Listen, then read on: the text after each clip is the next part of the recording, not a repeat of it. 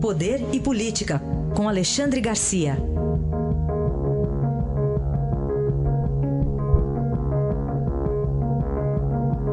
Alexandre, bom dia. Bom dia, Raíssa. Bom dia, Carolina. Bom dia.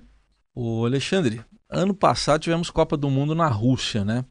Já daqui, vamos ter também em 2022, o pessoal já se preparando. Mas a de 14 ainda não acabou no Brasil. Não, ainda não acabou. Aliás, a Copa do Mundo de 14 foi feita, não foi para jogar futebol, né? O 7 a 1 da Alemanha prova isso. Foi para jogar dinheiro fora. Aliás, fora não, fora dos cofres públicos, né? fora dos cofres que guardam os nossos impostos, que são altíssimos, sem retorno. Né? O que aconteceu é que inventaram a Copa para fazer estádios novos, demoliram um estádio que estava perfeito aqui em Brasília para fazer outro, no mesmo lugar. Aliás, um, um monstrengo que, que é totalmente desproporcional com as formas e, e, e, e, o tamanho das demais obras arquitetônicas da capital do país. Né? Era para custar 600 milhões, custou quase 2 bilhões.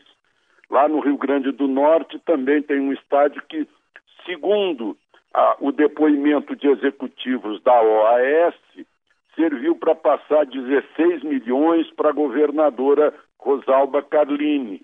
Os estádios serviram para passar eh, eh, para o Eduardo Cunha 29 milhões, para o Lobão 2 milhões, para o Aécio 1 milhão e 200, para o Eduardo Paes 25 milhões, para o Eunício Oliveira 2 milhões, para o Fernando Pimentel 2 milhões e meio, para o Índio da Costa um milhão, para o Jacques Wagner um milhão, para o José Serra um milhão, para o Lindbergh Farias 400 mil, para o Marco Maia, que foi presidente da Câmara, é bom lembrar, um milhão, para o Sérgio Cabral, que está em todas 10 milhões, esse é o campeão, né? para o afamado Valdemar Costa Neto 700 mil, né? e até para o Vital do Rego, que é ministro do TCU, 3 milhões para blindar a OAS são os estádios da Copa, mostrando mais uma mais um tipo de derrota do povo brasileiro, né?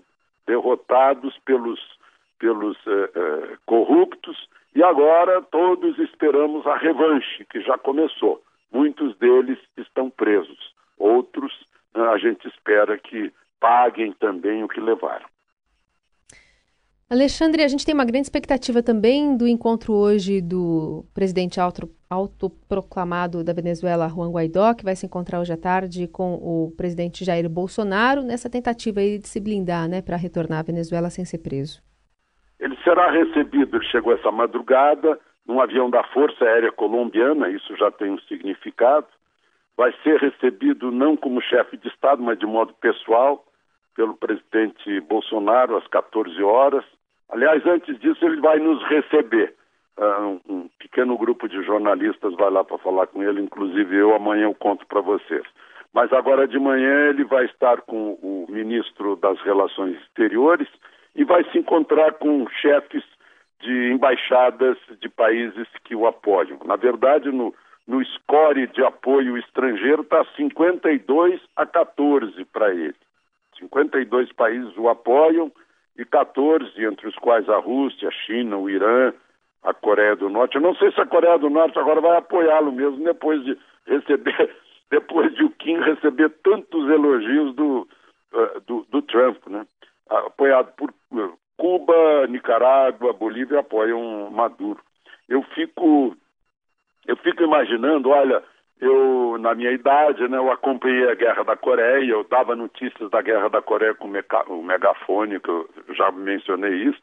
É, é, acompanhei a Guerra do Vietnã, agora vejo em Hanoi o, o Trump dizer isso, eu lembro daquele personagem do, do Jô Soares, você não quer que eu volte, Madalena. Mas ontem também houve um, uma reunião importante no Palácio do Planalto para decidir fazer com pressa uma rede de transmissão de eletricidade para Roraima, para abastecer Roraima com eletricidade brasileira para que não dependa mais da eletricidade venezuelana. Tudo bem. O personagem do jogo acho que era o Sebastião, né? Era o último exilado, né? Sebastião. Acho que era ele, o último Estava lá em Paris, né? É, estava em Paris, o último exilado, e sabia as notícias do Brasil e falava que a Madalena não queria que ele voltasse. É. O, o Alexandre, o que aconteceu com o ministro do Meio Ambiente, Ricardo Salles, passou aí por um sufoco, né?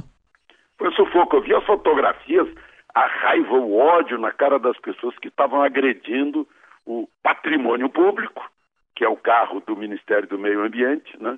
e os agentes públicos. Eu acho que isso tem um enquadramento muito claro na lei. Né? Uh, pessoal do MST e do uh, Partido da Causa Operária, PCO. Né? O, eu acho que está na hora, isso é, um, é, mais um aviso. Eles, essa turma do, do sul da Bahia, onde aconteceu isso, uh, derrubou linhas de transmissão, derrubou, derrubou torres de transmissão de eletricidade por lá. Quer dizer, são, são crimes gravíssimos. Essa turma que por 20 anos, por 20 anos, né, uh, teve apoio do Estado velado, a omissão do Estado e a subvenção do Estado, né, e praticou desordem, quebra-quebra de patrimônio, invasões, invasão de propriedade privada, destruição de praça de pedágio, destruição de laranjal, como a gente viu naquelas imagens marcantes com aquele trator. Está na hora disso acabar, de acabar a subvenção, de, de acabar o, o, o, o, fato de tolerarem essa história, né, de acabar a omissão, de adotar medidas uh, dentro da lei, né, de aplicar a lei contra essas pessoas que, na verdade, são, são fanáticos, provavelmente, né, uh, que não têm limites, né, não reconhecem a lei brasileira, fazem suas próprias leis. Eu acho que fica essa lição depois desse ataque de ontem no sul da Bahia. Aí a análise de Alexandre Garcia, que amanhã volta aqui ao Jornal Eldorado. Alexandre, obrigado, até amanhã. Até amanhã.